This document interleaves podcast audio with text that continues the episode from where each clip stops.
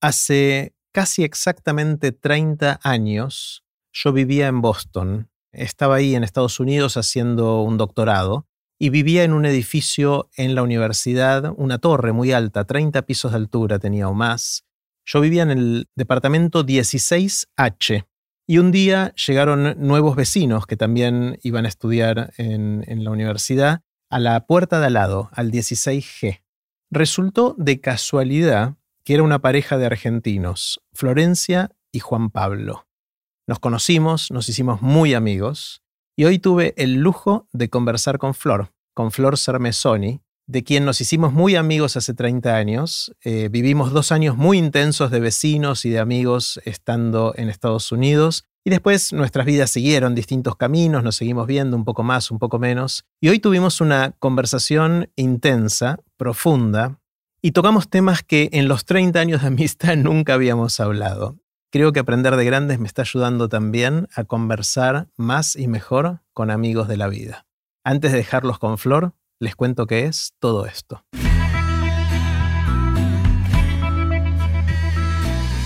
Esto es Aprender de Grandes, el podcast donde comparto lo que aprendo mientras intento aprender durante toda la vida y lo que converso con gente que admiro. Si te gusta este podcast, creo que también te va a gustar el newsletter de Aprender de Grandes. Es un email corto que mando todos los lunes con ideas para empezar la semana.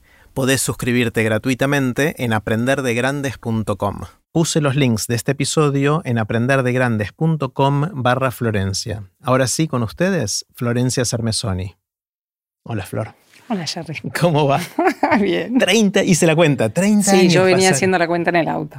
¿Cuánto hacía que nos conocíamos? 30 años, es un montón de tiempo, Es un pasaron un montón. montón de cosas, pasaron los hijos, pasaron las profesiones, las vidas, los, cambios. viajes, los Mm. cambios, el mundo que cambió tanto en este tiempo. Y quiero usar el dispositivo que tengo acá de aprender de grandes para tener una conversación que creo que nunca tuvimos así nosotros dos solos. Siempre verdad. estamos en situaciones de Grupales. aventuras de parejas, grupales y todo eso. Es. Y dado que, entre otras cosas, haces algo muy distinto a lo que hago yo, Mm. y lo haces con mucha pasión, y lo haces con mucha entrega, tengo ganas Mm. de aprender de vos. Entonces voy a empezar con una pregunta grande y charlemos. Dale. Charlemos como si estuviéramos en Boston En- hace en 30 Eastgate. años, en Eastgate. Eastgate era el nombre del edificio. entiendo que lo derrumbaron o, lo, estaban por derrumbar ahora. Bueno, no importa. Eh, mi- quiero para disparar esto, simplemente es qué aprendiste en todos estos años, décadas de hacer lo que haces. Vos sos psicóloga, pero haces un montón de cosas relacionadas a, a- a tu mundo que es súper rico. Contame algo que hayas aprendido. Algo que haya aprendido. Em, creo que una de las cosas que la pensé a esta pregunta porque sabía que me la ibas a preguntar. Eh, y lo que apareció, eh, lo primero que apareció así en mi mente fue el, el aprendizaje de la escucha interior. El, el haber aprendido a escuchar y a valorar y a obedecer bastante mi intuición.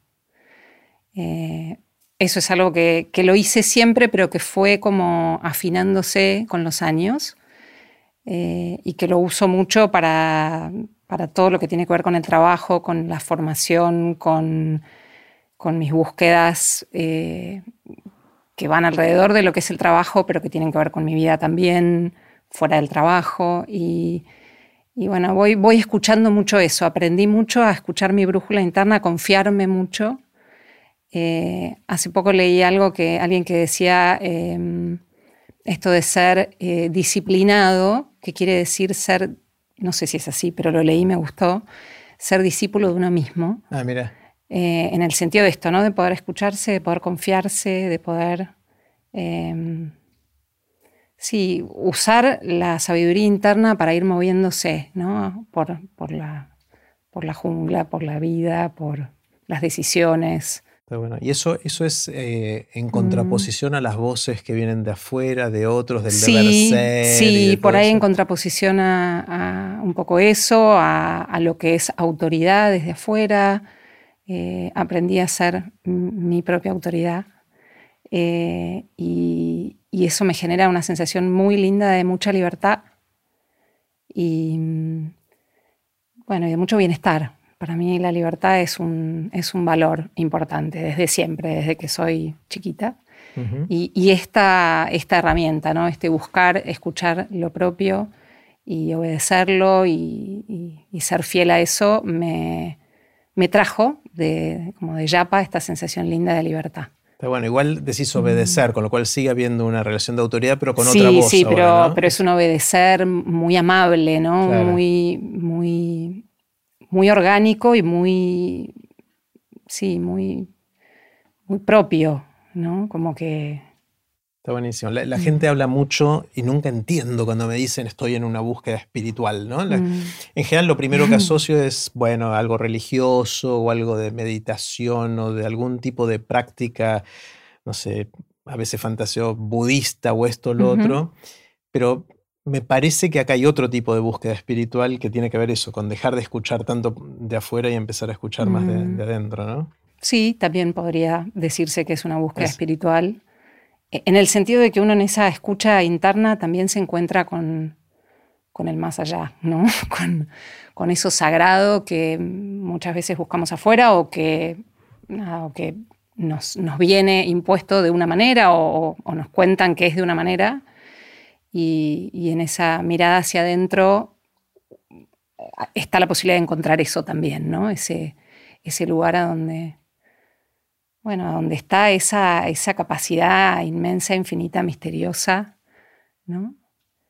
que tal vez no, se enseña tanto o, puede no enseñarse como la enseñamos, sino invitarse a, encontrarla y a descubrirla adentro. ¿no? ¿Qué te dices a vos? ¿Eh? ¿Qué, me dice? ¿Qué te dice este? Y en distintos momentos distintas cosas, ¿no? Pero, mm. pero bueno, básicamente me, hoy eh, lo más fuerte que me dice me, habla del amor y, de, eso como lo más, lo más radical y lo más importante, ¿no? Está bueno, pues en el amor mm. eh, el foco está en el otro, ¿no? Está bueno, pues escuchar tu voz que te dice... Que te dice ponete al servicio, ¿no? Y que, incluye, por supuesto, el amor a mí misma, ¿no? No me quedo afuera de ese círculo pero me habla de esto, ¿no? del amor a mí misma, del amor al otro, de la posibilidad de recibir el amor del otro o de los otros, mm. como de esa, ese círculo del, amor que, está ahí, ¿no? Que, bueno, que termino como escuchando que es, hoy es lo más, lo más importante, como que se fue limpiando eh, el camino de muchas otras cosas y, me parece que, que, queda por ahora ahí encuentro el corazón ¿no? de la cuestión para mí. Y en, tu trabajo profesional como psicóloga, vos, eh, recuérdame, haces clínica, individual, y, hago talleres grupales y, hago un invento loco que son unos viajes. Bueno, ahora quiero que me cuentes de cada una de esas cosas. ¿Cómo, aplica, eh, esto mismo impacta tu práctica, digamos, clínica individual, por ejemplo? Totalmente, totalmente, sí, ¿Cómo, totalmente. ¿Cómo es? Y para empezar, el espacio que yo intento ofrecer es un espacio amoroso. ¿No? Un espacio amoroso que no es el amor rosa de te quiero, no, es, es este espacio espacioso para que el otro pueda ser y desplegarse y escuchar su propia voz y, y, encontrar qué es lo importante para él o para ella, ¿no?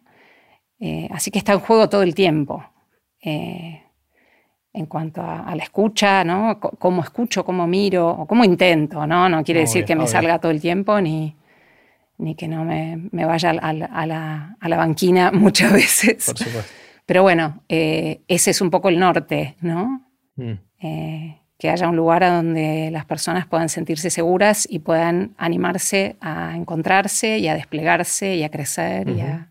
¿Y en, en, la, en, la, clínica individual tenés cierto tipo de pacientes? ¿Con qué perfiles trabajas? No, no tengo un perfil, sí, de todo un poco, de todo un poco, no, no podría decir que tengo un perfil. Sí, son personas que en algún punto sufren y por eso llegan.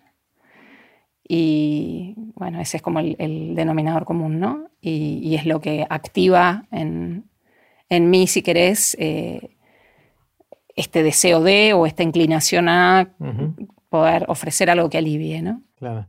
Contame de tus viajes. Hay, distintos tipos de viajes. Algunos sola, otros con Juanpi. Eh, Son viajes muy especiales, viajes que yo nunca hice como sé que vos ¿A qué viajes te referís? A, tus viajes sola, por ejemplo. A viajes sola. Empecemos con esos. Con esos. Y después están los, los que haces con- en pareja y... Bueno, hace varios años empecé a... Bueno, mucha gente hace retiros espirituales y bueno, Ujú. yo he hecho muchos retiros espirituales en la, en la juventud, en la adolescencia. Tengo un origen así de, de- de participar activamente en, una, en la vida religiosa, si Ujú. querés, que hoy ya no, ya no me va por ahí, pero, pero, pero es parte de mi historia. Eh, y hace unos cuantos años empecé a, a irme de viaje sola como forma de autorretirarme, digamos. De retirarme a la naturaleza, a unos días de silencio, a estar conmigo, a estar escuchándome, a escuchar a ver qué, qué trae la vida para mí en ese tiempo, a clarificar cuestiones, a llorar cuestiones, a, a, bueno, a tomar decisiones, a, a, bueno, a encontrarme conmigo, básicamente, y, y mucho con la naturaleza, porque en general elijo lugares eh, de la naturaleza que me gustan mucho. Y, ¿Y estás literalmente sola ahí? o- eh, o- casi siempre estoy sola. Bueno, siempre por ahí hay alguien. Si me voy a una casita, hay alguien que me abrió la puerta. Y... Pero en Pero general lugares busco lugares sí. donde voy a estar sola. Sí. ¿Y cuánto tiempo pasas ahí? En general me voy entre una semana y diez días. No, no es mucho. Pero todos los años trato de, de regalarme, me- lo considero un regalo para mí, eh, este retirarme de, de la vida, del trabajo, de la familia, de, bueno, de la rutina más común. Yo trato de imaginarme ahí al segundo día me trepo por las paredes, me parece. o sea, por- es raro, tengo como sentimientos encontrados. Por un lado digo, quiero, quiero, quiero, Sí. vamos a hacerlo. Sí. Y por otro digo, no sé, el segundo o tercer día por ahí me ¿Qué, quiero qué volver. te, ya. qué te preocupa o qué temes? No sé, no sé. Es, eh, creo que nunca pasé tanto tiempo solo, callado, eh, aislado de, de todo, de Marce, de los chicos, de mis vínculos, de, del ruido de la ciudad inclusive. Eh, alguna vez hice algún viaje con un Ujú. amigo y nos fuimos una semana a algún lugar, pero Mm. siempre había alguien más, ¿no? Eh, no sé si me- es una mezcla de, de fascinación por lo distinto y miedo de estar solo, supongo. Claro. Más o menos como lo que me pasó a mí para venir acá, que dije, mío, ¿no? Mm, Eh, mm. ¿Y qué? ¿Cómo? Solo para ver si alimento mi fantasía Sí. de irme a un viaje Sí, tipo dale. flor. Eh. ¿Qué- vos elegís el lugar, llegás ahí y te llevas la comida. ¿Cómo, ¿Cómo es la logística de.? Sí, en general trato de ir a lugares donde me pueda llevar la comida y cocinarme, la, la parte del, del cocinarme y de preparar el, el alimento que voy a comer todos los días también es parte. No me voy a un hotel donde hay comida, no. Me gusta que eso sea parte y, y sí, en general me voy a, a lugares donde, donde puedo hacer eso. Me llevo mis libros, me llevo mis cuadernos, el cuaderno para la escritura, que ese es otro gran tema. Y, y bueno, y, y tengo como mis pequeñas rutinas, ¿no? De escritura, meditación, lectura, caminata, mucho caminata, fotografía. Mm. ¿Y este cambio de, de escuchar la perspectiva interna fue causa o consecuencia de esto? O sea, ¿surgió gracias a estos viajes o no tiene nada que ver? No, no, los viajes fueron después. Después. Eh, esto de escucharme viene Desde antes. Sí, desde antes. Lo que pasa es que, bueno, se fue puliendo, ¿no? Y, y una, una instancia más fue esto de los viajes. Ah. que- Y después tenés otro tipo de viaje que es, no sé cómo llaman a la combi, no me acuerdo. el- Ah, la Lorenave. la, Lorenave. la Lorena B. eh, es una Eh, locura. Esos que- son viajes más de, de- de- de vacaciones. Sí, Son- pero nadie, no conozco a nadie que haga los viajes como lo hacen ustedes. Sí. Con una combi así transformada en Sí, casita lleno, lleno. Bueno, yo ¿No? no, conozco, yo no conozco, por ahí sí hay mucho. Sí, por ahí no, no sé si de nuestra edad hay tanta gente. Nosotros, Es más una aventura. ¿Cómo, cómo, cómo Eh, es? lo, empezamos a hacer como una aventura. Cuando empezamos a, a tener el nido más vacío, que nos pasó bastante más jóvenes que lo que imaginábamos que nos iba a pasar, teníamos una camioneta familiar que era grande, que como la casa nos quedó grande, la camioneta nos quedó grande. Cuatro hijos, entonces Claro. tenía que. mm. Eh, entonces, bueno, eh, y nos gustó siempre mucho andar en la ruta y nos gusta mucho la Patagonia, que fue para donde empezamos a rumbear con los, los viajes. Y, y bueno, y nos llevamos muy bien con Juanpi, nos, nos divierten cosas parecidas, hay cosas que no, pero, pero va bien, digamos, si él se mete a navegar, yo me quedo leyendo y está todo bien. Eh, y, y bueno, y transformamos la camioneta. Mi, mi Juanpi es, es muy habilidoso con las manos, es muy buen carpintero. Así que, bueno, convertimos la camioneta, le sacamos los asientos, la convertimos en, en casita y los veranos salimos a aventurearnos por el sur, aventurarnos por el sur. ¿Y van con algún camino, algún plan de ruta? Sí, cada año hacemos un plan, que siempre, como ya se sabe, los planes cambian. Uno los hace y después la vida los deshace. y, bueno, y vamos así. Y, bueno, por ahora hicimos sur, en algún momento haremos norte, qué sé yo, otros lugares. Siempre nos tira mucho el sur porque nos gusta mucho y es inmenso y siempre hay algo nuevo que no conocemos y bueno, nos gusta mucho la vida sencilla de la camioneta, el tener poquitas cosas, poquita ropa, poquitas cosas, poquito, poquita señal, eh, poquita gente. En general siempre tratamos de buscar lugares donde haya poca gente y, mucha naturaleza y mucho silencio y, bueno, y vamos ahí. Está genial, está genial. Eh, hace tiempo te empecé a seguir en Instagram y ahí eh, mencionaste al pasar tus cuadernos en los que escribís y que te gusta leer. Me encanta esta dinámica que haces de, de tomar un párrafo que escribió otro y después escribir vos como disparador. Contame un poquito qué haces y qué, cuál es la búsqueda ahí. Bueno, em, la herramienta de la escritura es una herramienta que, yo uso hace muchos más años que la que está el Instagram ahí dando vueltas, ¿no? Eh, hace muchos años descubrí el libro El Camino del Artista, que tal vez ya lo deben haber nombrado varios por acá. Em, yo estaba haciendo un trabajo personal, terapéutico, eh, que, me, hizo muy bien, que me ayudó un montón. Y estaba cerca de cerrarlo, digamos, de, cumplir el ciclo de muchos años y de despedirme de esa terapeuta a la que quiero con todo mi corazón. Eh, pero había llegado el momento de, seguir sola. Eh, habíamos, yo había sentido que, era el momento, que estaba bien. Y, y me encontré con el libro El Camino del Artista, no me acuerdo por qué, y decidí hacerlo. Es un taller de 12 semanas que lo puedes hacer acompañada en un grupo. Eh, en ese sentido yo soy bastante solitaria para estas cuestiones y soy bastante autodidacta y dije, sí, yo me mando. Y me mandé a hacer el taller muy disciplinadita. Cumpliste todos los pasos. Cumplí todos los pasos, todo. El diario de la mañana. Las páginas de la mañana. Bueno, la, escritura, el origen de mi escritura es las páginas de la mañana. El origen, el origen, ponele que sean mis diarios de adolescente, ¿no? Que por suerte ya no existen porque me muero de encontrármelos. Eh, y bueno, y después de, de, hacer el taller de las 12 semanas del Camino del Artista, me quedó la escritura como herramienta de encuentro conmigo diaria, ¿no? Y después con los años le fui dando como una vuelta. En algún momento me encontré con una mujer en Estados Unidos que, mm, que proponía esta dinámica de eh, los disparadores poéticos para la escritura.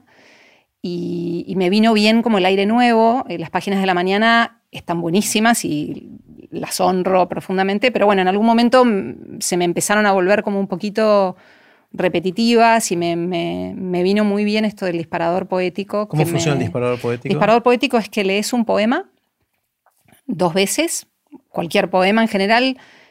Eh, los poemas que son que cuentan una historia muchas veces funcionan muy bien para esto. A mí ahora me doy cuenta que me funciona cualquier poema. Claro. ¿Y suelen ser poemas cortos en general? en realidad por ahí yo lo que, lo que comparto es el pedacito a partir del cual yo disparo mi escritura, pero por ahí el poema es largo pero por ahí yo me enganché con algo.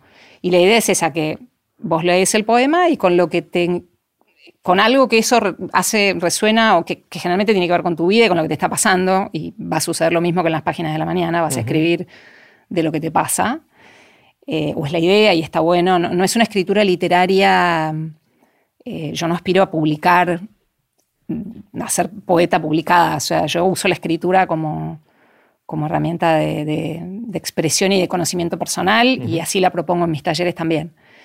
Eh, y bueno, y entonces escribís con, digamos, a partir de ahí, la técnica que después vos la podés ir, bueno, yo la voy, la voy modificando, pero la técnica que esta mujer propone es a partir de ahí, durante 15 minutos con timer, escribís sin detenerte a un ritmo sostenido, sin parar a, mm, a ver, le metes 15 minutos. ¿Y después editas o no? Después editas si querés.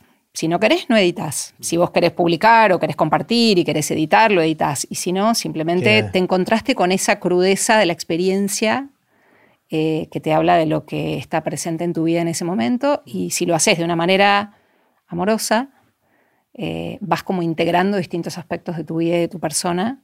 Les vas poniendo nombre, les vas dando la existencia del lenguaje que, que de alguna manera como que contiene eso que, viene crudito, ¿no? A la mañana cuando te levantás y decís, mm, ¿qué está pasando, no? Eh, me, hace acordar en cuando grabamos el episodio de Aprender Grandes con Jorge Drexler, le mm. pregunté cómo se inspira para escribir. Mm. Y una de las formas que él usa em, lo llama aprender y apagar la radio. Mm.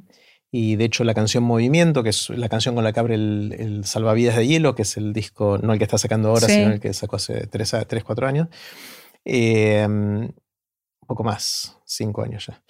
Eh, él cuenta que estaba, prendió la radio y de repente escuchó una frase que decía los movimientos migratorios y ¡pum! apagó la radio. Eso, eso. Y se quedó con eso y vio que él empezó a disparar a él y bueno, terminó siendo una canción con la que abrió su disco, digamos, ¿no? Me parece que es parecido. Es muy parecido y, y, de hecho a mí me pasa también, no solo con disparadores poéticos de poesías, me pasa ah. con canciones, me pasa con algo que escucho en la calle. Ponele recién, eh, escuchaba cuando nos encontramos a la salida, que salía la persona que charló con vos antes y que cuando se despedía te dijo, ¿ves que necesitamos a los otros? Y para mí eso ya, ya ahí queda, ¿no? Ya está. Es un disparo. En algún momento. En algún, momento, en algún momento va, va a traer algo, ¿no? Eh, y se me engancha instantáneamente con el señor en la esquina, que cuando yo estaba esperando, buscando ver dónde estacionaba, el tipo venía caminando y cruzaba para su auto y me dijo: Espera que yo estoy yéndome y, necesitamos a los otros. Ya estás ahí atando mm. cosas, es como que uno de repente está al acecho de estas cosas, ¿no? Es como que estás... y no lo, no lo estás buscando, pero si tenés abierto claro. Y tenés entrenado y lo practicás y, entonces ese canal, eh, cualquier cosa es disparador poético en realidad, ¿no? Claro, claro. Eh, algo que leíste en el diario que generalmente uno no lo ve como algo muy poético al diario, pero, muchas veces hay cosas que lees y decís, apa, esto toca algo de uno, ¿no? También. Eh, ¿Y en los talleres qué haces? Y en los talleres eh, hago de todo, me, doy todas las libertades, eh, diseño como dispositivos de para que las, personas se puedan encontrar consigo mismas y entre ellas. Entonces hago, voy eligiendo, depende, cada año elijo un tema distinto, en general no repito talleres, soy de, aburrir, no aburrirme, pero no me gusta, no me gusta la, factura tipo chorizo, no, mm. no, no suelo repetir este taller estuvo lindo y vamos, y vamos, y lo no, no me, aburre, me, se, me va como la magia. Entonces, en general, todos los años estoy también así como un poco atenta a ver por dónde me va la cosa a mí y qué, voy descubriendo. Y entonces, bueno, propongo momentos de trabajo personal, momentos de compartida en parejas, grupal. Eh, y depende, depende de los años, vamos trabajando. Algún año di el camino del artista. Eh, Julia Cameron. Julia Cameron. Estaba tratando de acordarme el nombre desde hace un rato y me acabo de acordar el nombre. Pero bueno, uso, uso la herramienta de la escritura, propongo la herramienta de la escritura, el collage, la meditación en quietud, en movimiento. Bailamos, eh, meditamos, compartimos, hacemos collage, escribimos. Hmm. Eh, y nos vamos conociendo y nos vamos conociendo. Sí. Hay algo, eh, hablan de una epidemia de soledad. Mm. Está medio mm. instalado el tema de que ahora estamos solos a pesar de estar hiperconectados al mismo tiempo y paradójicamente mm, mucha gente se siente sola. ¿Lo ves vos también o no tanto? Eh, sí, a veces lo veo. Sí, a veces lo veo. Em, yo cuando viene al consultorio eso, em, en general lo que termino escuchando es una, una primer soledad, que es la soledad de uno con uno mismo, ¿no? Eh, que es esta, esta, esta, no práctica o este que no te hayan enseñado o que no hayas nada, tenido nadie que te diga que podés estar vos con vos mismo, ¿no? Y que, bueno, y que esa es la primera compañía eh, que después permite que uno pueda estar con otros de una manera menos exigente, mm. eh, menos coercitiva, más aprovechando lo que el otro puede y, bueno, aceptando lo que el otro no puede. Eh, y finalmente eso, eso sí lo escucho mucho, esta soledad que tiene que ver con no, no saber no bancarse a uno mismo casi. Sí, o no saber cómo hacer para, para hacerse buena compañía, ¿no? Mm. Que no es eh, qué hago en mi tiempo libre, es cómo, cómo estoy con lo profundo de lo que me pasa, ¿no? Con eso que, que por ahí, no sé, no es tan fácil encontrar que alguien me acompañe, o sí, pero que yo me puedo acompañar siempre, ¿no? En mis temores, en mis dolores profundos, en mis entusiasmos fascinantes, ¿no? Eh, así que yo cuando escucho soledad siempre paro las antenas porque me parece que muchas veces viene por ahí. Y, no es tanto soledad de otros, sino soledad de uno. Sino soledad, también hay soledad de otros, ¿no? Pero en la medida que uno puede aprender a estar con uno, también puede aprender a, buscar a dónde hay otros, mm. a, abrir el radar y ver que por ahí sí hay otros. ¿no? Mm. Por ahí hay un señor que pasó por la esquina y te dijo, eh, espera que yo me voy. Está bien, no es un vínculo de amistad, no, pero hay otros. Mm. Y si hay ese, puede haber otros. ¿no?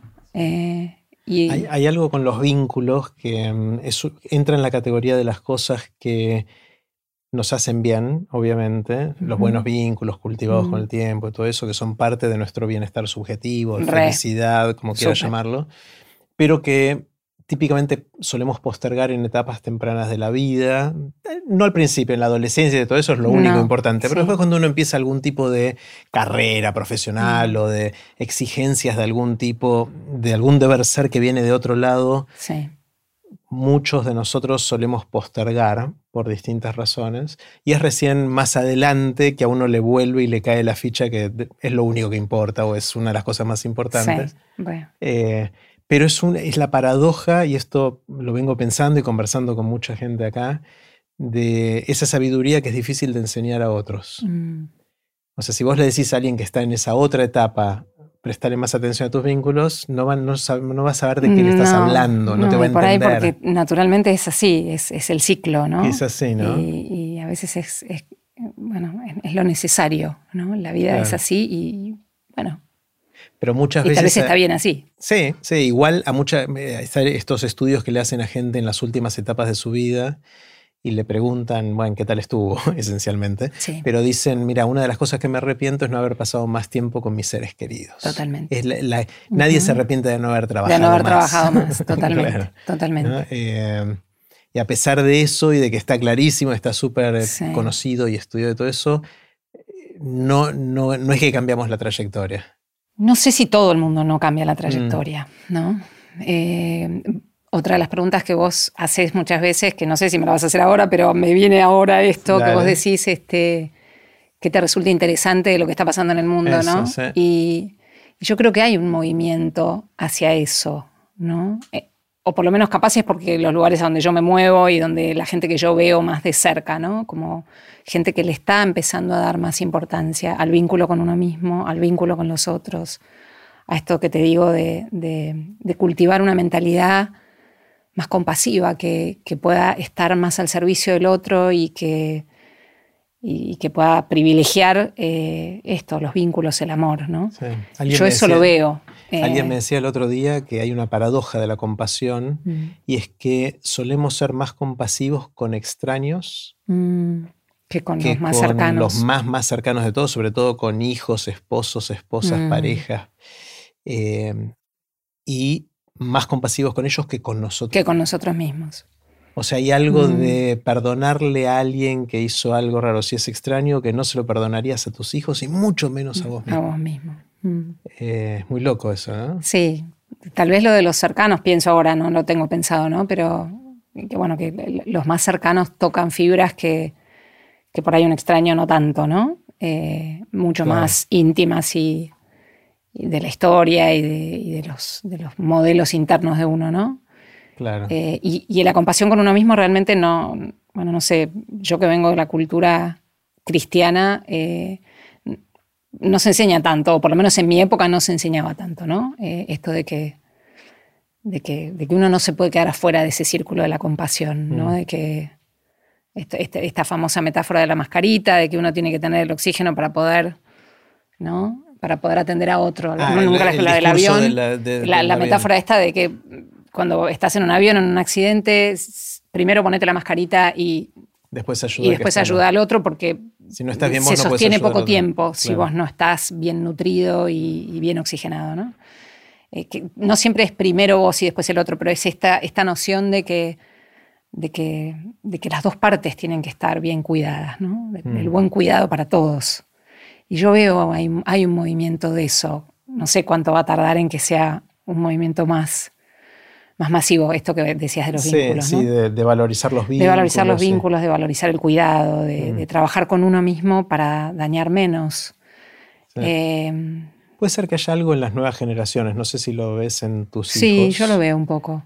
Em, de, darle más prioridad a estas cosas. Sí, sobre todo a, también a esto de la vida más, un poco más simple, ¿no? Por ahí vos cuando lo charlaste con tus chicos, esto de, de, buscar vidas menos, no sé si menos corporativas, ¿no? puede, puede haber algo de eso, pero menos, más, más en sintonía con los ritmos de la, de la naturaleza humana, ¿no? Que, que no es 80.000 horas trabajando, que no es eh, corriendo de un lado para el otro, que, ¿no? que es más el vínculo. Claro, que es tener tiempo, para tomar algo con un amigo, no sé. Claro, pero al mismo tiempo uno tiene la sensación de que de alguna manera tiene que subsistir, que tiene que sí, también. económicamente. Sí, sí, es una, es una complejidad. Sí. Eh, o sea, hay como balancear esas cosas y hay tensiones en todo eso. Sí, requete pero los veo a los chicos buscando eso, ¿no? O muchos que yo conozco están como buscando ver cómo resuelven eso, tal vez de una manera distinta a como la resolvimos nosotros. Claro. Y me parece valioso. No sé en qué va a terminar, qué van a encontrar y, cómo lo van a hacer, pero. Claro, nosotros, o sea, creo que ellos les pesa, creo, ¿no? Por ahí estoy diciendo cualquier cosa, pero el, deber ser, por lo menos el que sentíamos nosotros, no es el mismo que sienten ellos, o si sí lo canalizan de otra manera, no sé cómo será. Sí, Sí, no sé, tal vez nosotros les hemos dado como otra, otra posibilidad de, pensarse de otra manera y, mm. y, hay más modelos también hoy. También. Eh, nosotros conocíamos el ingeniero, la psicóloga, el doctor y el abogado. Claro, y ahora hay otras carreras y otras no carreras. Y otras no carreras y, otros lugares en el mundo donde se puede vivir. También. no sé, en, en, tu grupo de amigos, pero nosotros fuimos de los, de los raros de nuestros amigos que nos fuimos a Boston. Claro. Y hoy lo común es que los chicos anden girando por el mundo. Claro, se mueve mucho más. Mm. Eh, fue toda una movida esos, esos Fue toda una movida. No había mail. Claro.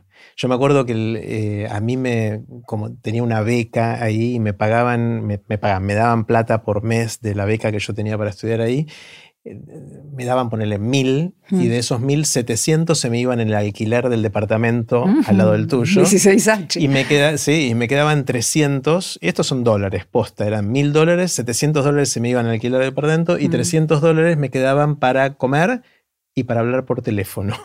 Porque en ese momento la llamada por teléfono costaba, no sé, uno, dos, tres dólares por mm, minuto, una locura. Eh, y, bueno, yo quería hablar por teléfono y me costé, y gran parte de mi presupuesto mensual se me iba en llamadas por teléfono. Eh, hoy es otra cosa, ¿no? Viajar es, estás eh, quizás igual de conectado que si estás en la ciudad y no te ves físicamente, no te ves en persona. Sí, sí. nosotros, mira. Sí. ¿No? Vos sabés lo que yo hago, ¿por qué? No porque hablemos toda la semana. No, porque te veo en y yo porque te veo en Aprender de Grandes. bueno, hablando de Aprender de Grandes, me contabas que viste algunos episodios. Vi algunos episodios, sí, ¿Recordás alguno que te haya impactado? Bueno, el de Jorge Drexler que nombraste hace un ratito, ese me encantó y de hecho lo he compartido con, varias personas. Hace poquito lo compartí con un tío mío que está internado y estaba así como aburrido, sin nada que hacer en el hospital y le pasé el de Jorge y estaba contentísimo, le encantó, le pareció súper inspirador. A mí Jorge Drexler me parece un tipo que lo descubrí mucho también en, Aprender de Grandes, ¿no? Porque las charlas que vos tenés son como, nada, que das tiempo para que las personas contesten, ¿no? Es como otro tipo de entrevista que a mí me gusta. Hmm. Así que la de Jorge me, encantó, me parece un tipo muy íntegro, espiritual, creativo. Eh, bueno, nada, me, gusta mucho. Vi el de Tamara Tenenbaum, que también me gustó mucho. Vi el de tus hijos, que me encantó. Los dos me encantaron, unos genios, unos genios, unos divinos, me sorprendieron. Eh, me gustó conocerlos también un poco más. Es interesante, mm. hablamos justo antes de grabar acá sobre que esas dos conversaciones fueron muy distintas a todas las demás, obviamente, porque eran mis hijos. Eh, y ahí lo que me pasó fue que los dos, entre comillas, me pasaron factura por alguna cosa o me mm. reclamaron, pero muy amorosamente. O sea que lo hicieron de una manera que me dijeron, pa, mira, vos me pusiste presión con esto, con lo otro. Por ahí no me lo decían con esas palabras o por ahí. no, no te lo dijeron así. No tan directamente. Yo lo leí así y me parece que esa es mi lectura. Sabías la historia de ustedes, pero. Claro. Pero lo hicieron de una manera amorosa. No, era, no era tanto un reclamo, sino una descripción de una situación, ¿no? Totalmente. Totalmente. Nada, y lo que yo te decía hace un rato, y te, te hicieron parte de una cultura, no, no vos padre culpable, ¿no? Sino una, vos sos parte también. Ahí hay algo, si querés, de comprensión mm. y de sabiduría de, tus hijos, ¿no? De comprender que vos sos parte de una cultura, de un contexto, que venís con tus chips y tus, y tus programas, ¿no? Que mm. podés estar haciendo trabajo para cambiarlos, pero bueno, nada, es un poco lo que te, lo que te vino dado, ¿no? Sí, sí, sí, Y me parece que ellos lo comprenden, o por lo menos en la, entrevista me, dio esa sensación. Yo creo que sí, yo creo que sí. No sé si yo tengo el mismo tipo de sabiduría hacia otros, digamos, que tienen mis hijos, pero, mm. Pero sí, creo que ellos, ellos sí. Em, totalmente, totalmente. ¿Y con tus hijos, cómo, cómo es? O sea, yo lo conocí más a Felipe, que es el mayor, después vienen las tres chicas. Después vienen las... Eh, ¿Qué aprendiste de ellos? Uf, que sigo aprendiendo. Aprendo y aprendo y, a, veces a las piñas, ¿no?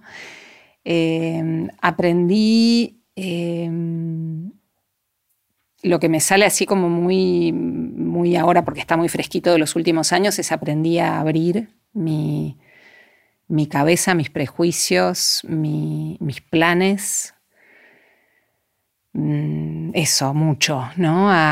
el otro día lo, comentaba con una amiga esto, ¿no? De la sensación de, ser Elastic Girl.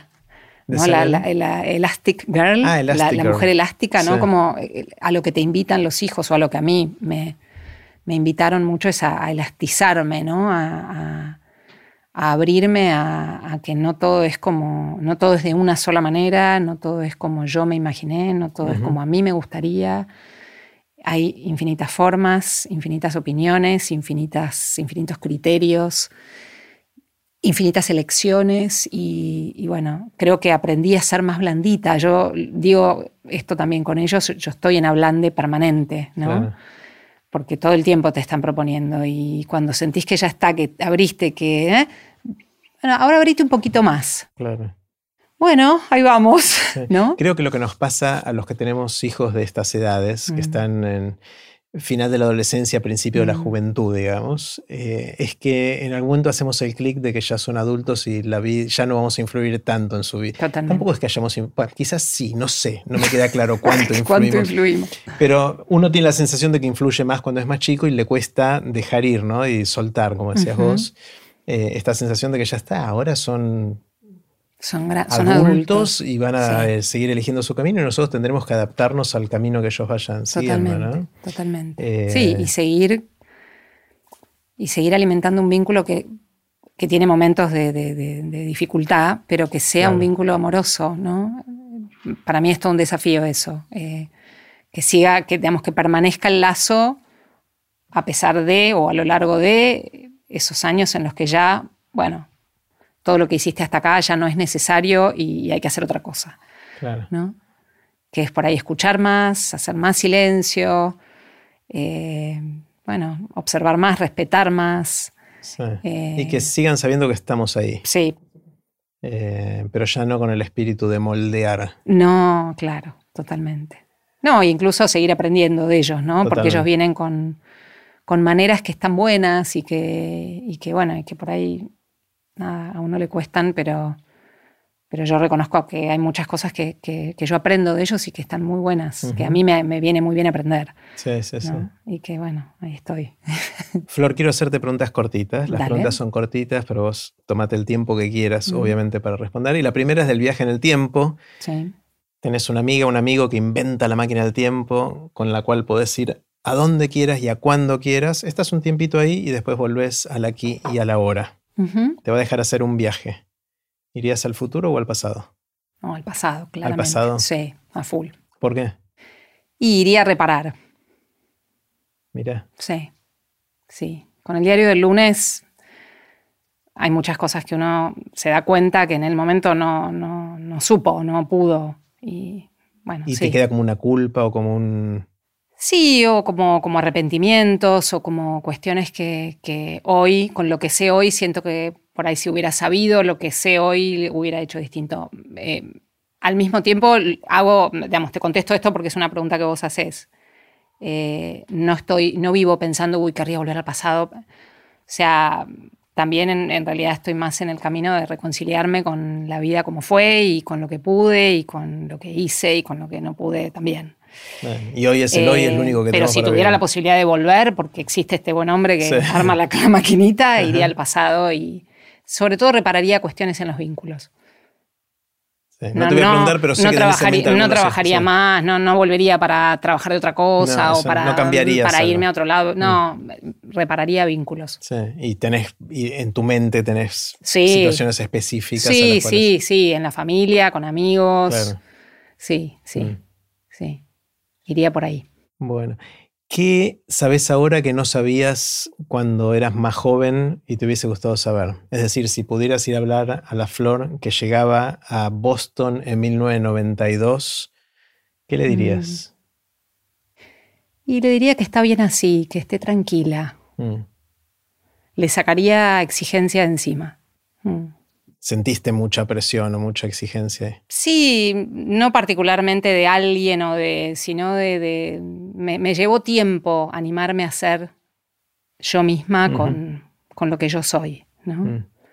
Eh, sí, le, diría tranquila, está bien, es suficiente. ¿no? me llevó tiempo tener esa sensación, ¿no? Tocar esa sensación de es suficiente, está bien así. Eh, bueno, no sé si le hubiera alcanzado con que yo se lo diga, pero si hubiera podido ah, decirle algo, se lo, le hubiera dicho eso. ¿En qué sentís, Flor, que sos distinta a la gente que te rodea? La gente puede ser el núcleo más íntimo, una mm. cosa más ampliada. ¿En qué, en qué pensás o sos ¿En qué distinta? Pienso distinto. Eh, soy, me considero, no me considero especial, pero me considero, en general siempre estoy en las minorías, como que me, me, siento que no soy muy mainstream en muchas cosas. Eh, desde, qué sé yo, cosas, no sé, pavas, como que, no sé, los programas de televisión masivos que a todo el mundo ve, a mí no me interesan, me parecen una porquería. Yo no, sé, no sé, manejar el control remoto de la tele. Yo tampoco. Ahora vinieron mis chicas de, vacaciones a casa y la tele está ahí arrumbada y no la podíamos prender. De hecho, tuve que ir a comprar un control porque no, lo encontraba. no lo encontraban siquiera, claro. Eh, bueno, desde eso que me siento fuera de la masa, si querés, de la cosa popular, de cultura popular que no, que no me siento identificada, no me gusta, no me interesa, no me interesa la vida de los famosos. Esta cosa que yo veo que muchas veces en las reuniones se charla de, ni idea, no tengo idea quién es nadie, no, me... Em, y después por ahí de esto me lleva a algo que por ahí me pasa, que no, soy, no, soy muy políticamente correcta en, en algunas cuestiones de, no sé, no, tiendo a, idolatrar personas. Mm. Eh, y no me gusta que me idolatren tampoco. Creo que trato de hacer un trabajo en mi trabajo para que, eso no suceda, ¿no? Eh, y entonces no pienso que nadie sea un gurú, o sea, como que no, en eso como que por ahí no, voy con, muchas de las, de las, de las movidas de hay que ir atrás de este o hay que no, no me, no me va por ahí, me hace ruido, de hecho, no, no me gusta. Eh, y en eso por ahí siento que por ahí pienso un poco distinto que otras personas.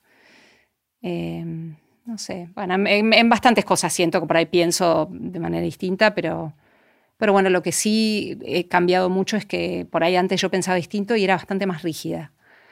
Eh, hoy pienso distinto y está bien que vos pienses distinto. Mm. ¿Eras rígida en el sentido de tenés que pensar como pienso yo? Claro, de... que me, me, sí, o de tener que convencerte, o de, ¿no? Como una edad, si querés más en la juventud, con, con, los años me fui ablandando también en eso y ampliando mi, mi capacidad de, mm. de bueno, de, de aceptar que, que, esto es lo que yo pienso y eso es lo que vos pensás. y, y está bien, podemos existir los dos y pueden existir las dos formas de pensar y y no es amenazante, digamos. La rigidez creo, creo que viene por el lado de sentirlo como una amenaza, ¿no? Mm. ¿Qué te eh, sorprende? ¿Qué te asombra? ¿Qué son esas cosas que ves y decís, wow? Eh, la naturaleza toda. La naturaleza es alucinante. Si uno mira nada desde los árboles de esta calle con sus hojitas hasta nada, un glaciar o, un lago turquesa de la Patagonia, ¿no? Eh, el jardín de mi casa, eh, bueno, la naturaleza en general, eso me asombra muchísimo. Y me asombran muchas cosas de lo humano, ¿no? Mm. Eh, vuelvo al señor este que me dijo, espera que, ya, me voy y eso me asombra, me asombra la bondad, ¿no? Eh, y me asombra, qué sé yo, la creatividad, me asombra muchas cosas copadas que hace mucha gente. Yo soy muy de, mirar a ver qué hace otra gente o de escuchar entrevistas a gente que hace cosas muy distintas a las que yo hago y me asombra y me copa. Eh, no sé, desde alguien que hace collage hasta alguien que, no sé, un ingeniero, que por ahí no es lo que yo hago, pero, pero me encanta y me asombra que haya gente que, que crea, ¿no? que pone en el mundo cosas que antes no había. Mm. Desde una idea, un, dispositivo, un proyecto. Esto que vos haces a mí me asombra. Mm. Cómo vos te fuiste transformando y, fuiste encontrando esto, ¿no?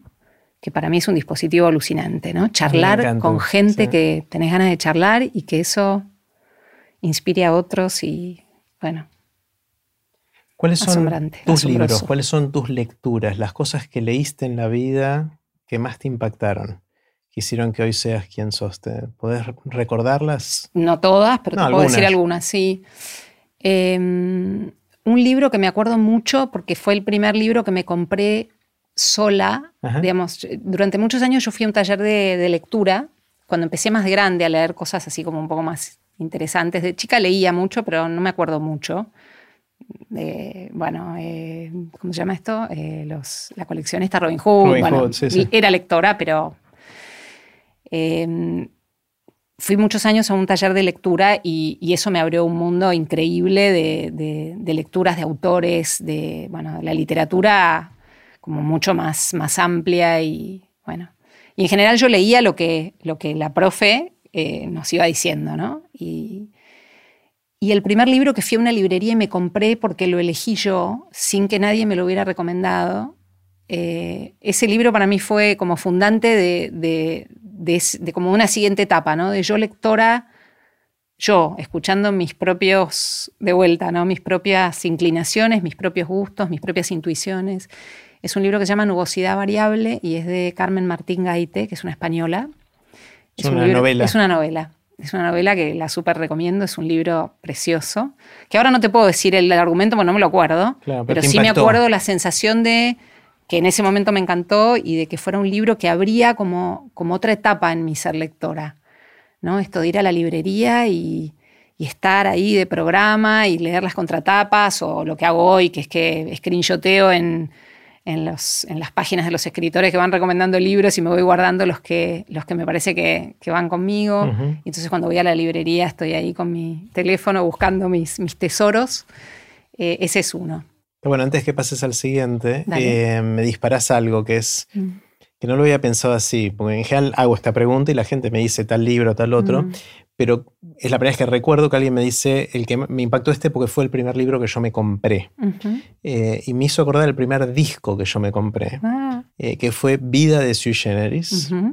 Eh, y me acuerdo que estaba primero tan fascinado porque fui, obviamente no era plata que yo me había ganado, mis viejos me dieron la plata y fui con los billetes a comprarme el, el disco y llegué con el disco a casa y lo escuché ah. en el Winco, ¿no? En el tocadisco este. Sí, sí eh, y recuerdo la, ceremonia del momento de sacarlo del sobre por primera vez, ponerlo, escucharlo y sentarme a escuchar mm. eh, a Anito Mestre y a Charlie García cantando esas canciones. Y de las canciones de ese disco me acompañaron durante toda la adolescencia mm. después. O sea, me pegó fuerte en parte porque fue mi primer disco. Al punto tal que después me compré algunos más, no, no muchos, pero habré, en los siguientes años me habré comprado ocho discos más, ponele. Y me acuerdo que estaba tan obsesionado con los discos, mira, mira todo lo que me disparaste, que durante toda esa época medía la plata en unidades de discos. Pues los discos costaban algo, ya ni me acuerdo el número, ponerle que eran 20 de la moneda de ese momento. Entonces, si algo costaba 100, era 100, era 5 discos. O sea, yo hacía la transformación de todo. te ibas a poder comprar? Claro, esto cuesta como tantos discos. Eh, muy loco. Era como que me había olvidado este recuerdo y cuando me dijiste eso me, acordé. Que recuperaste algo. Eh, está buenísimo. De tu, de, tu, de tu escuchador de música. Contame otros libros. Otros libros. Em, otro libro que para mí fue bastante significativo fue un libro que es más de espiritualidad, que es más reciente, hace, no sé, unos 10 años. Es un libro de una mm, monje zen eh, americana, de una monje budista, em, que vive, tiene mi edad. Eh, no la conozco personalmente, pero la considero una maestra. Eh, y yo la venía siguiendo en, su blog y venía leyendo las cosas que ella escribía y en un viaje que hice, no me acuerdo a dónde, me compré eh, uno de los libros de ella que se llama Hand Wash Cold. No tiene traducción, no está traducido. Eh, es como lavar a mano. y es un libro que cuenta su historia y va mechando como con conceptos de la, de la espiritualidad budista. Y para mí fue wow, fue como si se me cayera un velo, estaba en el me lo leí de un tirón en el vuelo de vuelta a Argentina y me acuerdo que se me caían las lágrimas en, el, en, el, en, el, vuelo y, bueno, y ese es un libro que, que, lo tengo como un tesoro, yo después lo traduje, lo tengo traducido caserito por mí. Eh, ¿Y no, publicaste esa traducción? No, no, es una traducción. No, porque se la mandé a ella y le, no, le dije, mira, lo voy a traducir, te quiero avisar porque que yo, es tu libro no me dio bola. Eh, entonces dije, bueno, yo lo, hago porque lo di, lo di en un taller, lo, usé para un año para. Lo trabajamos en un taller con un grupo de mujeres y había muchas que no hablaban inglés, entonces lo. Wow, tradujiste un libro entero para usarlo en tu taller. Sí.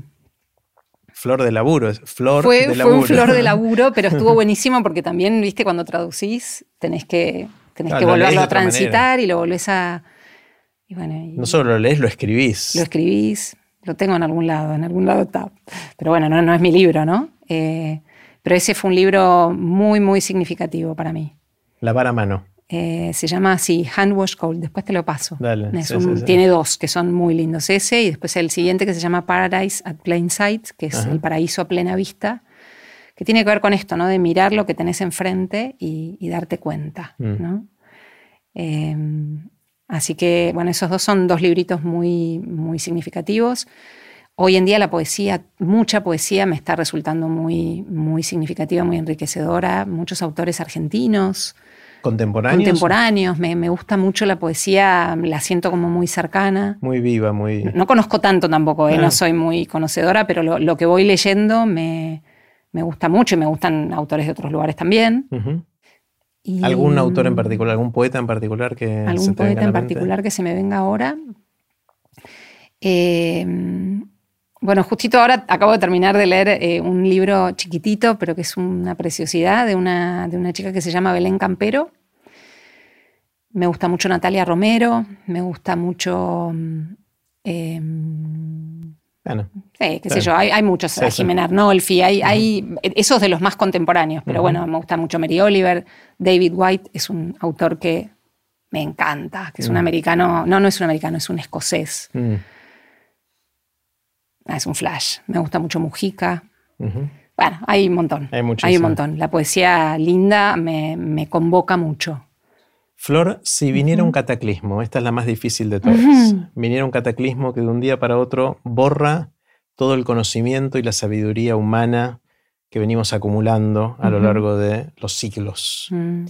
Pero los seres humanos vamos a sobrevivir sin nada de eso que teníamos y mm. vos tenés la responsabilidad o la oportunidad de escribir un parrafito mm. de lo que vos considerás es esa sabiduría o conocimiento importante para que los que sobrevivan al cataclismo lo tengan. ¿Qué escribirías? Eh, con esta pregunta me, ayudó eh, un, jesuita que escuché justo en estos días y justo vos me habías mandado las preguntas para que yo las tuviera en mente y, no sabía que iba a contestar a esta pregunta y escuché una, estaba anotada en un webinar, me anoto en webinars varios, me gusta aprender de gente distinta. Y esto era una entrevista a un, a un sacerdote jesuita que trabaja con miembros de gangs en, en Los Ángeles. Y hacen un laburo increíble. Eh, después te lo paso. Eh, y él dice algo que me parece que es lo que, lo que yo podría condensar, que no es mío, es de él, pero, pero me vale. Dice algo así como que si podemos eh, mirarnos unos a otros con amor reverencial, y te lo digo y me, emociona.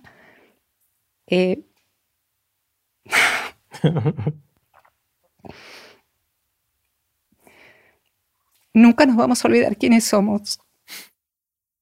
Si podemos vernos con amor reverencial, nunca nos vamos a olvidar quiénes somos. Bueno, me parece un momento lindo para, para ir cerrando. Eh, gracias, Flores. Increíble que haga, hizo falta. Venía en el auto diciendo que no llores, no que no llores. no llores, hizo falta que creara Aprender de Grandes para que y que hiciera ciento no sé cuántas conversaciones para poder tener... Es raro, ¿no? Porque no tenemos muchas de estas conversaciones ni con amigos, ni con familiares, ni con...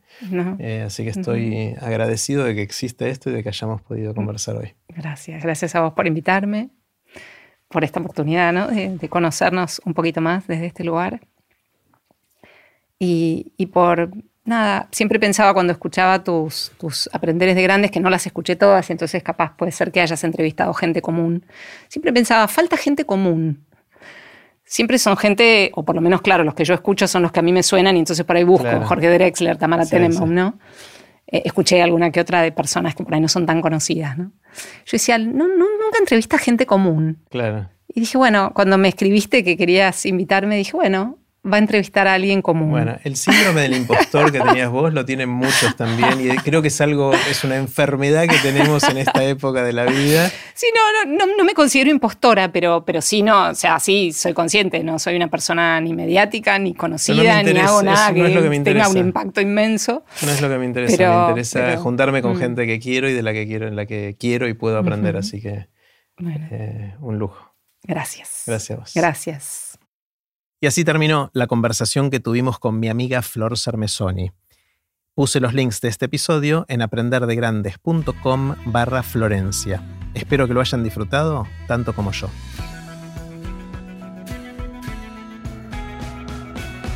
Recuerden que pueden suscribirse para no perderse ningún episodio de Aprender de Grandes en aprenderdegrandes.com. Los espero en el próximo episodio de Aprender de Grandes, cuando les cuente lo que aprendo en mis intentos por seguir aprendiendo durante toda la vida y en las conversaciones que tengo con gente que admiro. Chau.